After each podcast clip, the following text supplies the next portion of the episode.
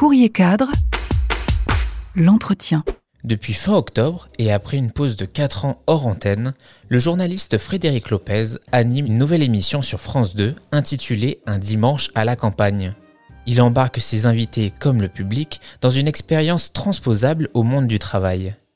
Stéphanie Condis l'a rencontré dans ses bureaux à Paris, un entretien réalisé pour Courrier Cadre. Bonjour Frédéric Lopez, merci de nous recevoir ici dans vos bureaux. Euh, donc, depuis le 23 octobre, votre émission euh, est diffusée sur France 2 un dimanche à la campagne. Et je me demandais en fait ce qu'évoque pour vous la campagne. Est-ce que vous êtes plutôt du genre télétravail ou au contraire lâcher prise des connexions voire euh, les deux, puisqu'on voit que depuis les confinements, euh, beaucoup de, gens ont quitté les grandes villes pour s'installer à la campagne et travailler à distance? Euh, c'est vrai que je me souviens du confinement, moi j'étais dans les Cévennes, et alors les Cévennes c'est un parc national, donc c'est extrêmement pur, c'est très calme, etc.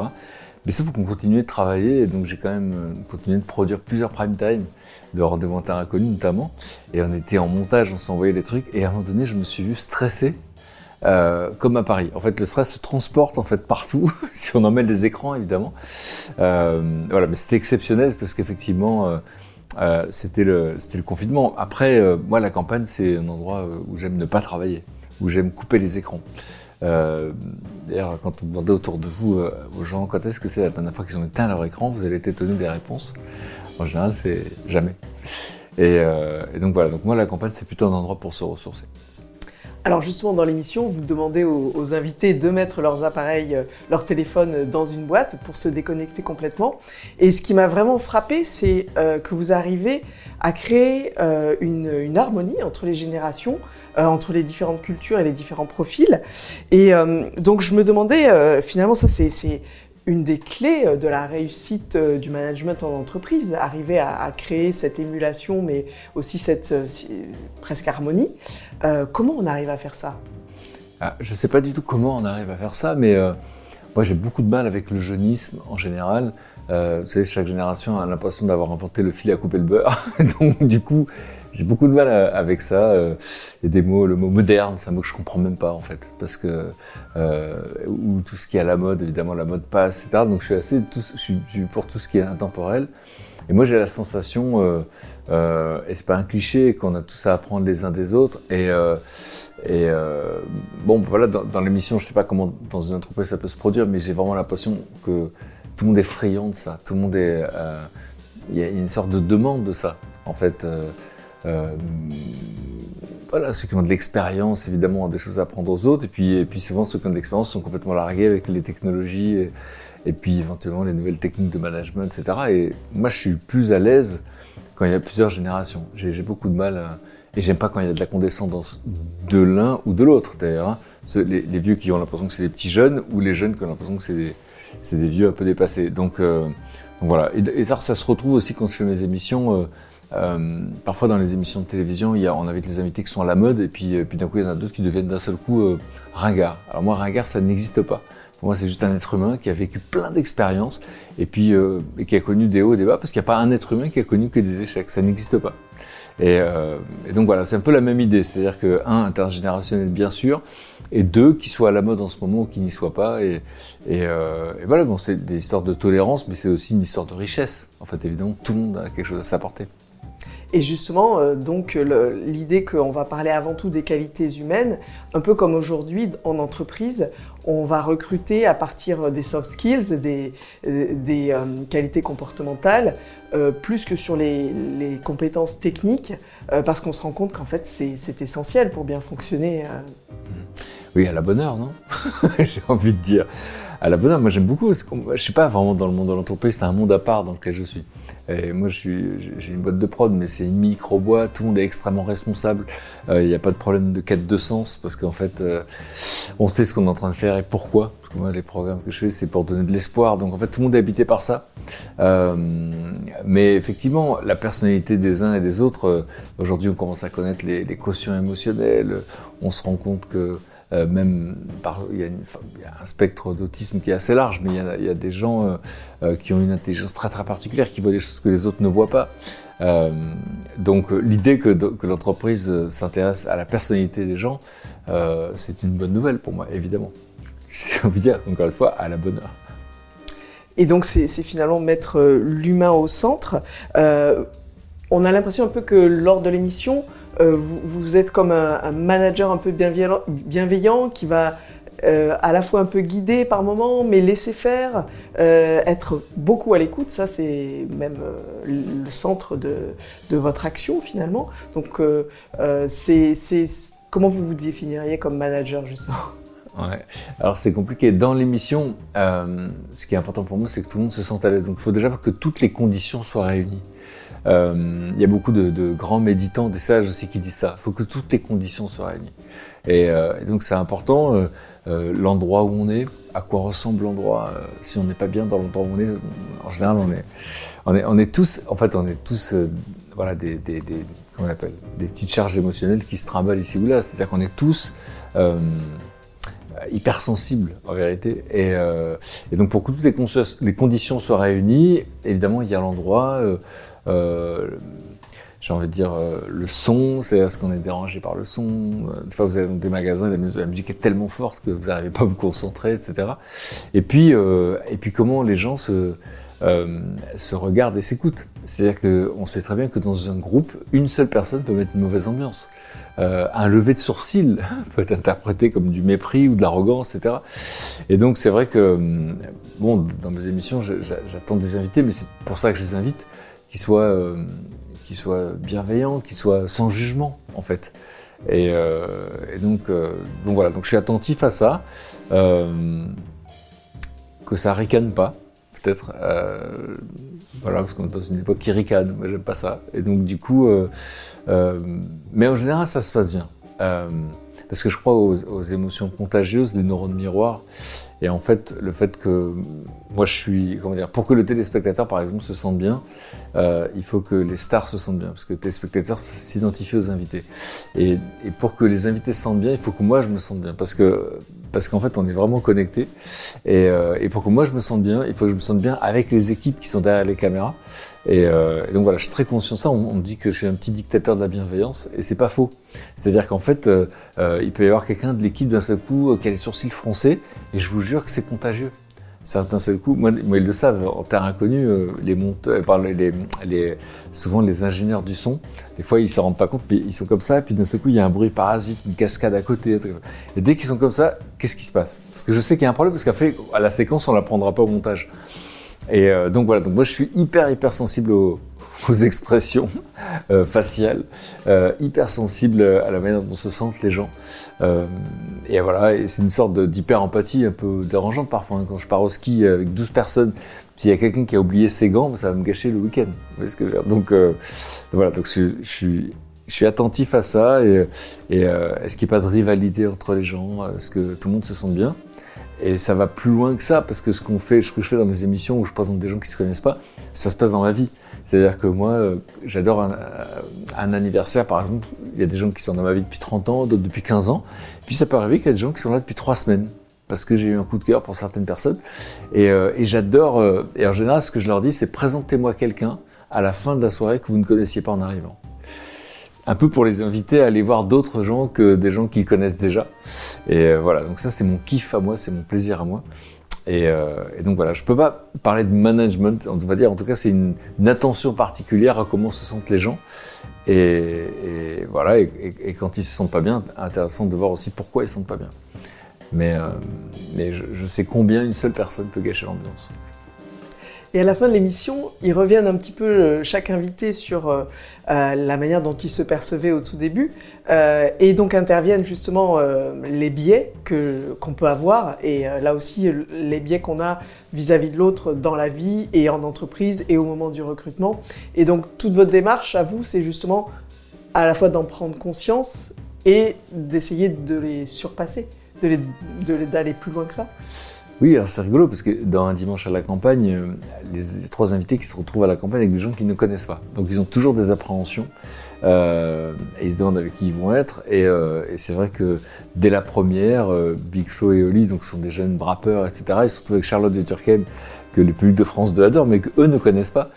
Et, euh, et Flo le dit, en fait, il a l'honnêteté de le dire. Il bah, en fait, franchement, quand je suis avec des gens qui sont pas de ma génération, qui n'ont pas mes références, je peux pas faire les bonnes blagues, etc. Euh, J'étais persuadé que voilà, je, je, je, fuyais sa situation. Et euh, il est surpris lui-même de, bien s'entendre. Et, euh, et, voilà. Et Charlotte, je la connais bien. On est parti euh, au-delà du cercle polaire ensemble en terre inconnue. Elle, je savais qu'elle les adorait, mais mais c'est vrai que moi j'aime bien passer au-delà des préjugés. Vous savez que cette émission, c'est un peu la petite sœur de la parenthèse inattendue que je faisais il y a 10 ans. Et je voyais ça auprès du public, c'est-à-dire je voyais les commentaires des gens qui disaient Ah, je regardais l'émission parce que j'adorais machin et je détestais bidule, et maintenant je l'adore. Voilà, ça aussi, ça fait partie de mes plaisirs à moi, c'est de faire en sorte qu'il y ait quelqu'un qu'on croit euh, bah, qu'on va pas aimer, et finalement, en, l'approchant un peu euh, et en s'intéressant à son histoire, tout simplement, hein, à son histoire. Euh, c'est le père de Michel Obama qui disait euh, derrière chaque personne, il y a le fil invisible de son histoire. Donc en fait, une fois qu'on sait ça, et il y a une autre phrase ici que je ne sais pas à qui l'attribuer, mais qui disait euh, euh, n'oublie jamais que chaque personne que tu croises a déjà traversé l'enfer plusieurs fois. Et donc c'est notre humanité commune. Et, euh, donc, voilà. Donc moi j'avoue que je suis quelqu'un qui adore lutter contre les préjugés. Et du coup, ce, côté inclusif, ça, ça, permet d'accepter de, de, de, vivre ensemble, de même au-delà du fait de s'aimer ou pas, en fait, de comprendre l'autre quelque part euh, et, de l'accepter. Oui, moi je me suis beaucoup intéressé à la communication non violente. Et dans la communication non violente, on dit qu'on va monter sur la colline de l'autre. Et, donc, euh, en fait, chacun dans sa réalité. Mon fils m'avait offert un livre il y a très, quelques années, il avait 15 ans, je crois, qui s'appelait La réalité des réalités.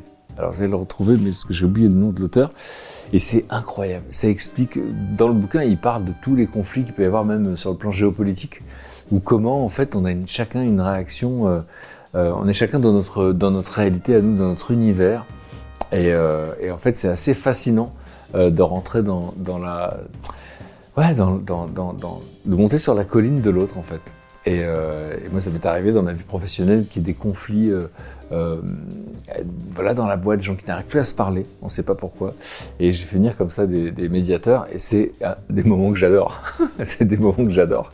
Parce que c'est fascinant de voir comment chacun est recroquevillé, et dès qu'il le demande, mais quel est ton ressenti, on voit les gens qui, qui touchent leur estomac sans faire exprès, qui disent, ben, en fait, voilà, j'ai compris ça, j'ai entendu ça, je me suis senti... Parce qu'à l'arrivée, on va pas se mentir, tous les êtres humains sur cette planète ont un point commun, ils veulent être aimés. C'est même une des raisons pour lesquelles on, se lève le matin. On veut être aimé. Alors, je parle même pas de. Je parle de, évidemment, il y a ceux qui sont euh, en train de donner des concerts et qui ont envie qu'on les, qu les applaudisse, mais pas que. Chaque, chaque être humain. Et c'est un peu notre point commun. Et, euh, et finalement, euh, c'est un truc que j'ai souvent remarqué. Vous savez, quand vous arrivez dans un groupe que vous ne connaissez pas et que vous sortez une blague, je peux vous dire que vous vous rappellerez de celui qui a parié à votre blague. Donc c'est un truc qui m'a toujours fasciné parce que d'un seul coup, c'est est-ce que cette personne m'aime bien quoi? Et euh, bon voilà. Donc moi, je suis devenu un peu un entomologiste des émotions parce que j'en ai fait un métier, mais dans la vie, ça me passionne. Et il se trouve que dans les émissions, c'est ça que, que je mets en avant. Quand je fais rendez-vous en terre inconnue, c'est des mondes, c'est des gens qui ne se connaissent pas. C'est une personnalité qui est euh, au top de son de sa carrière, qui est euh, adulée, qui est admirée, qui est chouchoutée, euh, parfois infantilisé, euh, et puis qui vient euh, sans maquilleuse, sans attaché de poids, sans avocat, pendant trois semaines à la rencontre de gens qui vivent dans le désert ou dans la jungle. Et c'est des, des, mondes différents. Et là aussi, euh, c'est ça que j'aime le plus, parce qu'au départ, on sont tellement différents. Et puis à l'arrivée, ils disent tous la même chose, on est pareil. Bah oui, parce qu'il y a une forme d'humanité commune, une forme d'universalité. Donc moi, c'est vrai que c'est ça que je vois. Alors après, dans le monde de l'entreprise, là où ça se complique, c'est quand il y a des hiérarchies.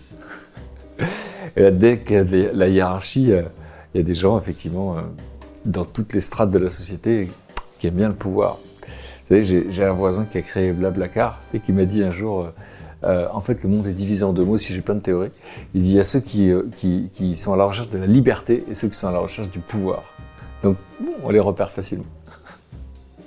Et vous avez aussi euh, un autre métier, enfin je ne sais pas si vous en faites vraiment une profession, mais en tout cas c'est une partie de votre activité, euh, qui est justement euh, euh, d'intervenir autour de la pleine conscience, de, la méditation. Est-ce que vous pouvez raconter un petit peu comment c'est venu et comment vous avez développé ces, ces, connaissances Alors en fait moi quand Rendez-vous Terre Inconnu est devenu un phénomène qui nous a dépassé, qui battait des records d'audience, en fait je ne me suis pas rendu compte tout de suite, mais j'avais une Il y avait la pression naturelle de l'audience, euh, la peur de décevoir. C'est-à-dire, en fait, ça fonctionne et qu'est-ce qui va se passer à celle d'après? Mon titre est remis en jeu comme ça à chaque diffusion. Et, euh, moi, je me, me, rajoutais beaucoup de pression. Et donc, un jour, j'ai une copine qui m'a inscrit dans un cours. Euh, elle me dit Ouais, c'est anti-stress. Elle m'aurait dit méditation, j'y allais pas. Parce que j'aime beaucoup dire que moi, je faisais partie des gens qui confondaient méditation et lévitation. Et donc, en fait, ça ne me parlait pas. Euh, et l'image que j'avais des méditants, c'était des gens qui avaient peur du monde réel et qui préféraient passer leur temps à méditer devant un poster de Bouddha qui se décolle. Voilà, ça c'était l'image que j'avais. Et, euh, et, en fait, c'est le contraire. En fait, c'est le contraire, c'est que quand on est dans l'action permanente, moi j'étais un peu hyperactif, eh ben, du coup, euh, on peut trimballer nos émotions, on peut vivre un conflit, et puis dans la scène d'après avec d'autres gens, on va, on va, se retrouver avec cette colère, alors que ça n'a pas de rapport avec les gens qu'on vient de voir. Et, euh, et, donc voilà, donc j'ai découvert la méditation de pleine conscience il y a 12 ans. Euh, et là, j'ai appris à être dans l'instant présent. Tout simplement, j'ai découvert qu'on avait la tyrannie du mental, c'est-à-dire que notre mental nous emmène dans le passé ou dans le futur, et pas vraiment dans le présent. Et, euh, donc là, ça m'a aidé à être beaucoup moins anxieux. Et donc effectivement, après, j'ai été à la fac de médecine de Strasbourg. Pendant les périodes où j'ai arrêté la télévision, j'avais du temps. Et, euh, là, il y a un, DU, un diplôme universitaire qui s'appelle médecine, méditation, neurosciences, où il y a beaucoup de scientifiques qui viennent expliquer ce qui se passe dans nos cerveaux quand on médite. Euh, et, et, donc, ben voilà, ça, ça m'a plu parce que je suis très rationnel en vérité. Je suis pas assez, suis pas très ésotérique, et du coup, ça me plaisait de voir que l'idée même de se poser un instant. Et attention, le, la première euh, le premier quiproquo, c'est que beaucoup de gens imaginent méditer, c'est arrêter de penser. Faire le vide, ça n'existe pas. On a 45 pensées à la minute, et donc c'est impossible de ne pas penser. Et au contraire, il faut juste se poser son attention euh, sur une sensation du corps, sur la respiration, souvent, etc. Euh, parce que et voilà, et naturellement les pensées vagabondent, et naturellement il faut revenir, c'est normal. Euh, et après c'est comme un muscle en fait, plus on le fait, plus c'est facile. Et ça, ça m'a rendu moins anxieux mais je me suis pas rendu compte que j'étais encore très perfectionniste. Et, euh, et donc, euh, effectivement, c'était, euh, c'est jamais assez, en fait. Et le perfectionnisme, c'est une maladie très, très, qui est, à l'origine de beaucoup de burn-out, en fait. Et, donc, là aussi, c'est l'envie d'être aimé, évidemment. Et, voilà, et donc j'ai découvert, grâce à Christophe André, dont on dit qu'il est le psy préféré des Français, dans une conférence, l'autocompassion en pleine conscience. C'est l'idée de se traiter soi-même comme on traiterait son meilleur ami. Et, euh, et, en fait, les études ont montré que 80% d'entre nous, en fait, on a une petite voix intérieure qui nous maltraite, qui est beaucoup plus dure. Euh, en fait, on est beaucoup plus dur avec soi qu'avec les autres, mais c'est pire que ça. On est plus dur avec des gens qu'on n'apprécie pas. Pardon, on est plus doux avec des gens qu'on n'apprécie pas qu'avec nous-mêmes. Donc ça laisse, euh, ça fait réfléchir. Et, euh, et donc voilà, donc c'est comme ça. Et euh, il y a un programme qui repose sur 4000 études scientifiques qui s'appelle MSC en anglais, Mindful Self-Compassion, et, euh, et, qui a été conçu pour apprendre à arrêter de se maltraiter en fait tout simplement. Parce qu'on a beau le savoir, Là, on a eu cette conversation, on peut dire, ah oui, je vais arrêter. En fait, on a une immunité au changement et malheureusement, on peut pas arrêter comme ça. Et donc, c'est un programme qui dure huit semaines, c'est un soir par semaine. Et en fait, euh, où euh, peut-être on se familiarise avec euh, cette voix intérieure qui nous maltraite, et puis on voit comment ça se passe. Vous savez, on, peut, on a tous été blessés par des mots. Des gens, des fois, qui nous disent des phrases qui nous blessent. Donc les mots des autres nous blessent, mais nos mots à nous nous blessent. Et comme nous, on se parle mal, on passe notre temps à se stresser, à se blesser. Et donc voilà, donc l'autocompassion, c'est pour apprendre à. Moi, je suis devenu comment dire, de la tendresse pour mes imperfections aujourd'hui, alors qu'avant je cherchais, non pas être parfait parce que c'est impossible, mais, mais je, je, je veux toujours que ce soit mieux. Aujourd'hui, je sais que je fais de mon mieux. Voilà, je fais de mon mieux, donc je suis plus détendu. Et, euh, et c'est vrai que quand on arrête de se maltraiter, on arrête de maltraiter les autres. On est moins dur. Quand on est exigeant avec soi, on est exigeant avec les autres souvent. Et, euh, et donc voilà, donc j'invite euh, ceux qui se maltraitent à découvrir ça. Donc faut chercher, c'est Mindful Self Compassion MSC sur internet.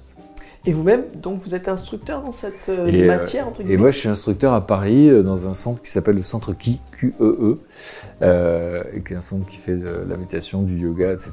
Et, et c'est là où moi j'avais découvert la méditation justement à l'époque. Et donc du coup, effectivement, je donne des cours régulièrement pour, pour les gens qui ont envie d'arrêter de se maltraiter.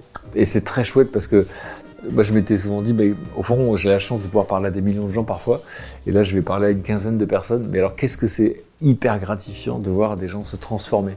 Des gens arriver en disant mais c'est terrible, je, maltraite. Euh, il y a parfois des larmes parce qu'on dit que l'amour révèle ce qui ne lui ressemble pas. Donc en fait, dès qu'on commence à être doux avec soi, on réalise qu'on était, waouh, les années passées à être très très dur avec soi. Mais, euh, mais franchement, c'est subtil, euh, mais c'est spectaculaire à la fin. Et vous, vous, avez déjà fait ça en entreprise ou, vous y pensez? Et, et, bien sûr que ça peut se faire en entreprise. Euh, j'étais en contact avec le CJD. Et, euh, le Centre des jeunes dirigeants Ouais, le Centre des jeunes dirigeants. Et, et donc, voilà. après, il faut que je trouve le temps. Mais oui, évidemment que ce serait cool. Enfin, en fait, quand on, en vérité, je pense à tous les milieux. C'est 80% des gens. Les 20% qui se maltraitent pas, je les ai pas encore rencontrés. il paraît qu'ils existent, mais je les connais pas. Et justement, vous parlez de notion de temps. Comment on arrive à euh, gérer ce, temps? Parce que vous avez quand même une émission hebdomadaire. Euh, j'ai lu, je crois, dans une interview qu'au départ, quand vous avez accepté, vous disiez mais je ferai une émission sur deux parce que voilà. Et finalement, euh, bah non, il fallait les faire à chaque semaine. comment vous arrivez à, à, gérer votre temps en étant indulgent avec vous-même? Oui, c'est ça. Alors, c'est vrai que je m'étais pas rendu compte, mais il y a eu une époque où j'étais c'est des concours de circonstances, mais je faisais rendez-vous en terre inconnue. Et puis, euh, il y avait euh, France Inter qui m'avait proposé une émission quotidienne. Là aussi, au début, j'avais dit non, puis j'avais rappelé deux jours après en disant oui. Euh, j'avais adoré. Et puis France 2 qui m'a proposé la parenthèse inattendue. Et là, c'était le climax de ma vie. Et j'ai frôlé bah, le, j'avais fait un premier burn-out, j'ai frôlé le deuxième burn-out et je me suis rendu compte et j'ai dû arrêter une des activités. Et, et c'était France Inter en quotidienne. Et, euh, du coup, euh, du coup aujourd'hui, je fais très attention. Donc, il y a cette euh, hebdomadaire qui est effectivement beaucoup de préparation, beaucoup de travail, il y a du montage, etc. Et, euh, j'essaie de, me dire que je vais résister aux autres propositions. Voilà. Donc, je serai très attentif à ce que je ressens, ce qui n'était pas le cas avant. Donc, Savoir dire non, c'est important aussi. Oui, oui, euh, en fait, c'est ça. C'est en fait tout c'est la méditation de pleine conscience ou l'autocompassion. C'est la pleine conscience, c'est comment je me sens. Apprendre à écouter comment je me sens, comment je me sens. Le simple fait de se poser la question, déjà on dit wow, là je me sens stressé, je me sens triste, je me sens en colère. Le simple fait d'observer son émotion, ça s'appelle la diffusion. D'accord? Le simple fait d'observer l'émotion, vous désactivez l'émotion. Et l'autocompassion, donc la pleine conscience, c'est comment je me sens. Et l'autocompassion, c'est de quoi j'ai besoin de quoi j'ai besoin là tout de suite Là tout de suite, j'ai besoin de boire un peu d'eau. Là tout de suite, j'ai besoin euh, d'aller marcher, prendre l'air. Là tout de suite, j'ai besoin d'appeler ma famille. Là tout de suite, j'ai... Et euh, voilà, où j'ai besoin d'aller à la campagne. J'ai besoin de trouver un projet qui, me motive. Euh, voilà, c'est pour avoir une vie qui nous ressemble et pas vivre en automatique.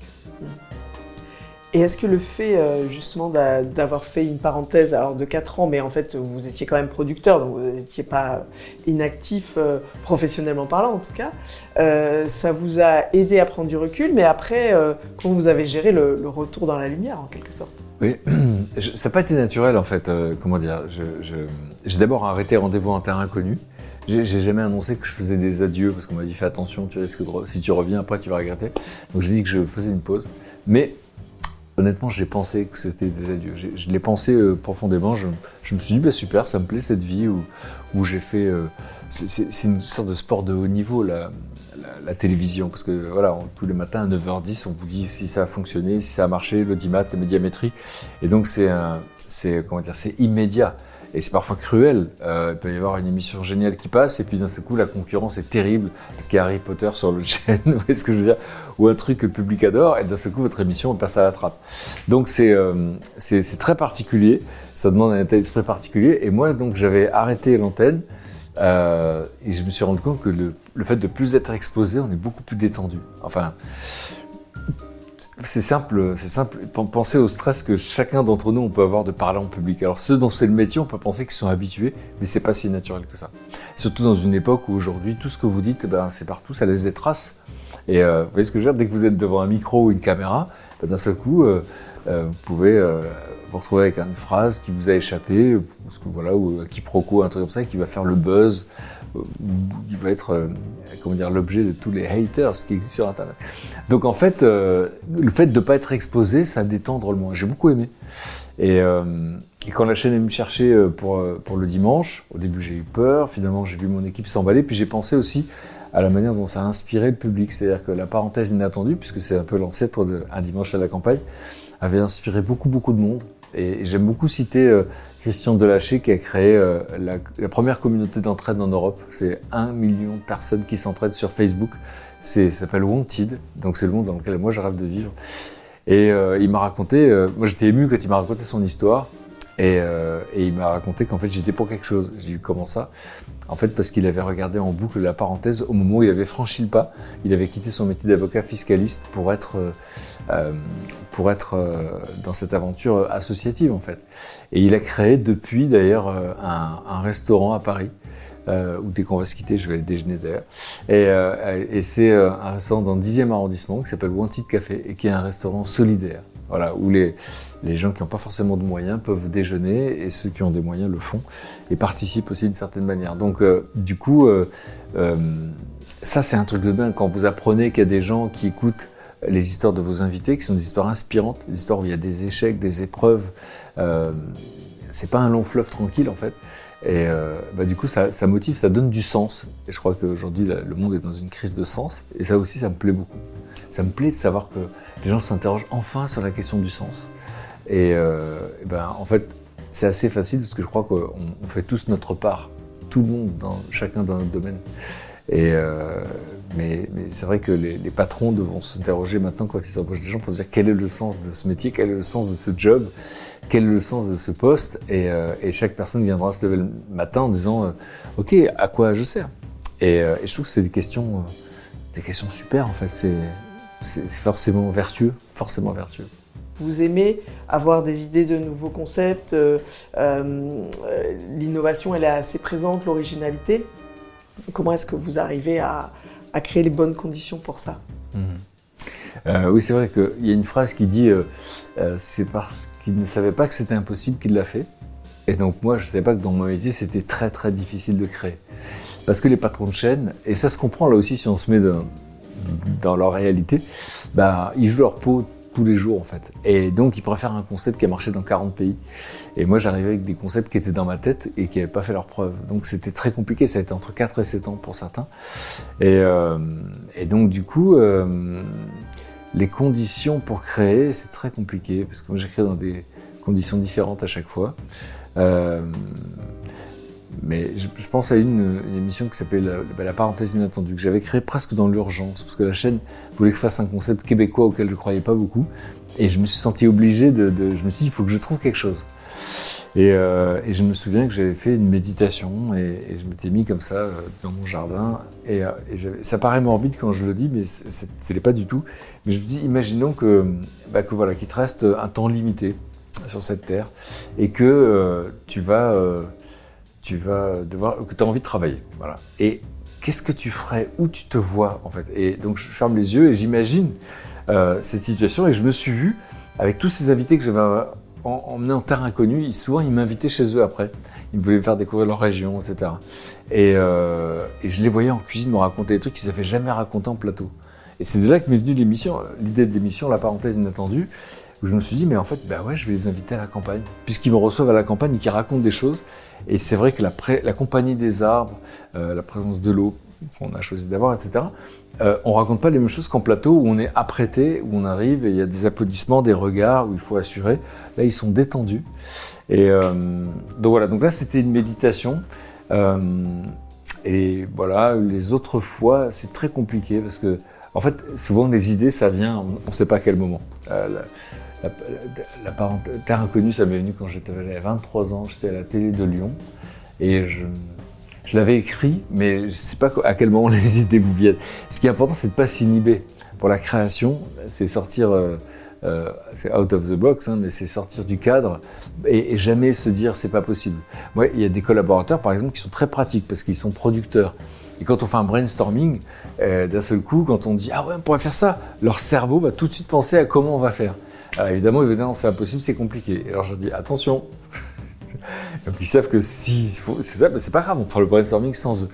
Et, euh, et donc moi j'aime bien cette idée de se dire allez, on fantasme, on rêve, on délire, et, euh, là-dedans, il y a peut-être un truc qui va nous dire ah, mais oui, bien sûr. Et euh, donc la créativité, ouais, c'est ne pas s'inhiber, ne pas se demander si ça a déjà été fait. Et, puis en disant, c'est se reconnecter à l'enfant qu'on a été en fait. Hein, c'est c'est le jeu. Et euh, on n'est pas créatif quand on a peur, par exemple. On n'est pas créatif quand on est inquiet, on n'est pas créatif. Euh, euh, on peut être créatif quand on est triste, vrai. Il y a des chanteurs qui écrivent des chansons incroyables quand ils sont tristes. Donc finalement, ça dépend de ce qu'on veut inventer. Mais, mais en tout cas, en tout cas, ouais, c'est ne pas avoir peur. ne pas avoir peur de dire des bêtises, ne pas avoir peur. Et de l'échec, parce que dans ce que vous décrivez, il y a de la spontanéité, mais il y a de la persévérance aussi. C'est-à-dire, vous dites 23, il y a 23 ans, j'avais eu cette idée, euh, ça peut mettre 4 à 7 ans pour que l'idée soit acceptée. Donc en fait, on rebondit, on, persévère, on, euh, va au-delà de l'échec. Alors ne pas s'arrêter au premier obstacle, parce qu'effectivement, la personne qui nous dit non, euh, bah, c'est juste un point de vue. Elle a son histoire, et puis elle, elle pense que non, ce jour-là. Et euh, même quand il y en a plusieurs, moi pendant 7 ans, personne ne voulait de la parenthèse inattendue. Pardon, c'était l'époque Panique dans l'oreillette, où donc je parlais d'une personnalité, et du coup il y avait des amis à eux qui me donnaient une autre version de leur histoire. Et, euh, les, patrons de chaîne me disaient non, euh, tu vois, les amis vont dire quoi? Ils vont dire oui, il est très généreux. Je dis mais non, mes amis, ce sont mes amis depuis l'adolescence parce qu'ils me vannent justement. donc non, je crois pas. Et honnêtement, à l'époque, j'étais un peu il y avait une forme de folie parce que mes amis me disaient mais arrête. Je veux dire, personne n'en veut, arrête, passe à autre chose. Et moi j'étais là, je leur disais comme ça, je vous jure, ça va faire le tour du monde. Et c'est vrai que l'idée, elle a été achetée ensuite dans 12 euh, pays. Et donc du coup, euh, alors elle n'a pas existé dans 12 pays, parce que moi à l'époque je savais pas, il fallait envoyer les, audiences, etc. Je savais pas faire, mais elle a existé en Espagne et au Liban. Et mon psy m'avait dit il y a quelques années que j'avais déplacé mon ego de ma personne à mes idées. Donc j'étais très heureux de voir mes idées faire le tour du monde. La parenthèse inattendue, elle existe en ce moment au Québec, s'appelle La Vraie Nature. Et ça, c'est incroyable. Et, euh, et, donc voilà. Mais ce que je voulais dire, c'est que oui, je, me battais. Mais euh, aujourd'hui, j'ai envie de me dire, enfin, je me sens plus la force de me battre en fait. Et j'ai envie de me dire que c'est peut-être le contraire que j'ai envie de faire. ça existe aussi. Et il y a des gens pour qui euh, c'est le contraire. C'est-à-dire que c'est ça se fait euh, avec vous, ça se fait, si ça se fait pas avec vous, ça se fera avec quelqu'un d'autre. Euh, si ça se fait pas aujourd'hui, ça se fera à un autre moment. Euh, et, d'un coup, vouloir que ça soit fluide. Et moi, j'étais plutôt dans le, j'étais en force et j'étais dans le combat. je voulais convaincre. J'étais et, et c'est dangereux pour la santé, en fait. Et donc du coup, aujourd'hui, je suis plus détendu. Alors c'est plus facile d'être détendu quand on a un toit sur la tête. Hein. C'est-à-dire qu'à l'époque, je n'avais pas de toit sur la tête. Donc quand on a un toit sur la tête, on peut se dire, bon, je peux attendre un petit peu. Mais, euh, mais, euh, mais souvent, se, se, dire que... Alors à l'époque, il n'y avait que trois chaînes aussi. C'était compliqué de se dire, ah, où est-ce que je vais? Mais, euh, mais moi, je crois plus aujourd'hui à, à cette idée que c'est comme en amour, en amitié, ça fonctionne quand il y a un désir réciproque, quand il y a une envie réciproque. Et, et donc finalement, dans le travail, c'est un peu la même chose. Alors que moi, je j'arrivais et j'écoutais pas aussi, j'écoutais pas assez les besoins des chaînes. C'est-à-dire qu'en fait, euh, alors elles évidemment elles avaient des besoins, elles, vont pas, comment dire, c'est compliqué parce qu'elles veulent, elles veulent souvent ce que l'autre chaîne diffuse. Hein, donc euh, c'est pas simple d'arriver avec un truc nouveau, c'est pas simple. Euh, donc c'est parfois même très douloureux d'avoir raison un peu avant les autres, c'est-à-dire d'avoir envie d'un truc et personne n'en veut pendant 7 ans. Moi j'ai vécu plusieurs années de chômage où j'avais aucun rendez-vous, je marchais dans la rue. J'apprendrai plus tard que la marche est le meilleur des antidépresseurs, donc je marchais, je marchais, je marchais. Et euh, mais donc voilà, donc euh, aujourd'hui en tout cas, j'ai envie de, faire comme certaines personnes qui font partie de mes, amis, c'est de moins être en force et de plus être euh, à l'écoute de ce qui est, de se dire ok, c'est pas grave. Et souvent on est même plus convaincant. On est parfois plus convaincant quand on arrête d'essayer de convaincre. Mais euh, pour ça, il faut être très détendu. je ne l'ai pas toujours été. Il faut arriver à lâcher prise, à déléguer, à faire confiance. quoi. Ça, c'est une vraie problématique euh, du quotidien en entreprise, finalement. Bien sûr, bien sûr. Mais moi, le, lâcher prise, ça a été compliqué toute ma vie. Hein. Et en, même temps, c'est un paradoxe parce que j'ai toujours attendu des invités qui lâchent prise, qui me fassent confiance et, qui partent en terre inconnue sans savoir où ils allaient, sans savoir comment, euh, qu'ils allaient rencontrer, etc.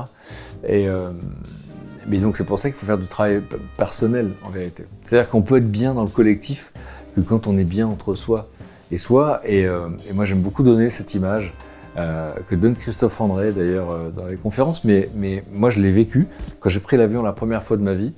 et je me souviens des instructions. En cas de dépressurisation, les masques oxygène vont tomber. Et ensuite, l'instruction qui suit, c'est mettez-vous le masque d'abord et ensuite les autres. Et je me souviens de ce que j'ai pensé, j'avais 20 ans, et je me disais, mais attends, mais comment ça, euh, moi d'abord Et c'est quoi C'est le chaos, c'est moi d'abord, quoi. Et en fait, ils vous disent, bah, vous pouvez pas aider les autres à respirer si vous ne respirez plus. Donc en fait, dans l'existence, on peut pas aider les autres à aller bien si euh, on ne va pas bien. Et c'est pour ça que j'invite chacun à s'intéresser euh, à ses propres besoins. Et c'est pas être individualiste, c'est le contraire. Hein. C'est que plus on s'interroge sur nos besoins, plus on s'intéresse à, plus, on, cherche à être bien soi-même, et, plus on va pouvoir être à l'écoute des autres et pouvoir même s'engager dans la société ou dans l'entreprise, etc. Et c'est dommage qu'il y ait une petite, euh, euh, un petit quiproquo qui consiste à penser que le développement personnel c'est euh, pour être égoïste, alors que c'est le contraire, ça vous ouvre aux autres. Et, ça, c'est quelque chose qui me rend assez triste en fait, qui est ce quiproquo-là. Et, on ne peut pas être bien avec les autres. Il y a, un, un, exemple que j'aime beaucoup, c'est la fille de Pierre Rabhi, qui était le paysan philosophe qui a créé une sorte de, village idéal avec des gens qui rêvaient d'un monde parfait. Euh, et, ça s'est passé, ça a été assez conflictuel. Et en fait, ce qu'ils ont découvert après coup, c'est que tout le monde n'avait pas fait de développement personnel, tout le monde n'avait pas travaillé sur soi. Et donc, à partir de là, euh, vous avez beau avoir le même rêve, vous êtes dans la même direction, mais à un moment donné, quand vous vous retrouvez que le rêve est accompli, ben, d'un seul coup, vous êtes les mêmes personnes avec les mêmes blessures, les mêmes, euh, les mêmes peurs, etc. Donc euh, moi, je, sais que je, l'ai vécu, je le vois autour de moi, euh, et, je suis convaincu que si tout le monde faisait de la méditation, mais je veux dire que le monde irait beaucoup mieux. Euh, si tout le monde faisait de l'autocompassion et, qu'on arrêtait de se maltraiter soi-même, parce que finalement on trouve que le monde est dur, mais nous on est plus dur. Nous on est plus dur avec nous-mêmes, donc c'est un truc horrible. Et je pense que les gens seraient beaucoup plus détendus. Et alors, est-ce que vos émissions ont le, but d'être inspirantes? Est-ce que vous avez des lectures inspirantes à conseiller pour terminer? Moi, il y a des... Euh, alors, sur la méditation, il y a euh, bah, celui de Christophe André, qui est quand même, euh, j'ai l'impression, qui donne l'essentiel, c'est Méditer jour après jour de Christophe André. Et, il y en a un autre qui est assez drôle, qui, s'appelle Passage, pas plus loin sage, de... de Marianne Lénart. Et Marianne Lénart, elle a écrit un bouquin, c'est un peu la Bridget Jones de la méditation. C'est-à-dire qu'en fait, euh, euh, elle montre qu'en fait, on, peut, au début, on trouve ça incroyable, on pense que la vie va changer, et puis en vérité, c'est plus compliqué que ça. Et donc, en fait, elle, elle dédramatise beaucoup l'échec, et, elle donne du courage. Et puis, un bouquin, moi, que je conseille beaucoup en ce moment, il y en a deux, en fait. C'est un qui s'appelle Humanité, une histoire optimiste, de Rüger Bregman, qui est un historien, chercheur, qui a 35 ans aujourd'hui, qui est aux Pays-Bas, et, euh, et, qui a écrit d'abord deux livres formidables, un qui s'appelle Utopie, euh, Utopie réaliste. Donc l'utopie d'aujourd'hui, c'est la réalité de demain.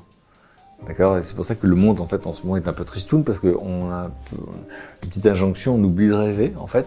Et, euh, et, Martin Luther King, il dit dans son bouquin, Martin Luther King n'a pas dit j'ai fait un cauchemar, il dit j'ai fait un rêve. Euh, donc c'est pas être naïf que de rêver, c'est l'utopie d'aujourd'hui, c'est la réalité de demain. Et euh, donc utopie réaliste et euh, humanité, une histoire optimiste. Et puis euh, un bouquin de Hans Rolling.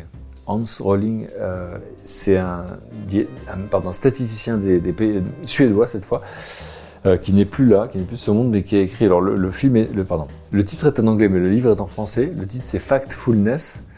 Et, et c'est aussi sur la manière dont les chaînes d'infos nous racontent le monde, dont les médias nous racontent le monde, la représentation du monde qu'on a, qu'on a.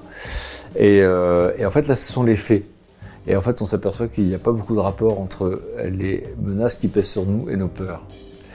Et, euh, et donc, du coup, euh, on s'aperçoit en vérité que, bah, bien sûr qu'aujourd'hui, le monde traverse des crises incroyables, mais il a toujours traversé des crises incroyables. Donc, j'ai un peu de mal avec cette sensation, cette, le pessimisme ambiant, parce que ça donne pas envie de s'engager, en fait. On se sent découragé. Du coup, voilà, ma demande des lectures, celle que, auquel je pense. Merci beaucoup. Merci à vous. Courrier cadre, l'entretien.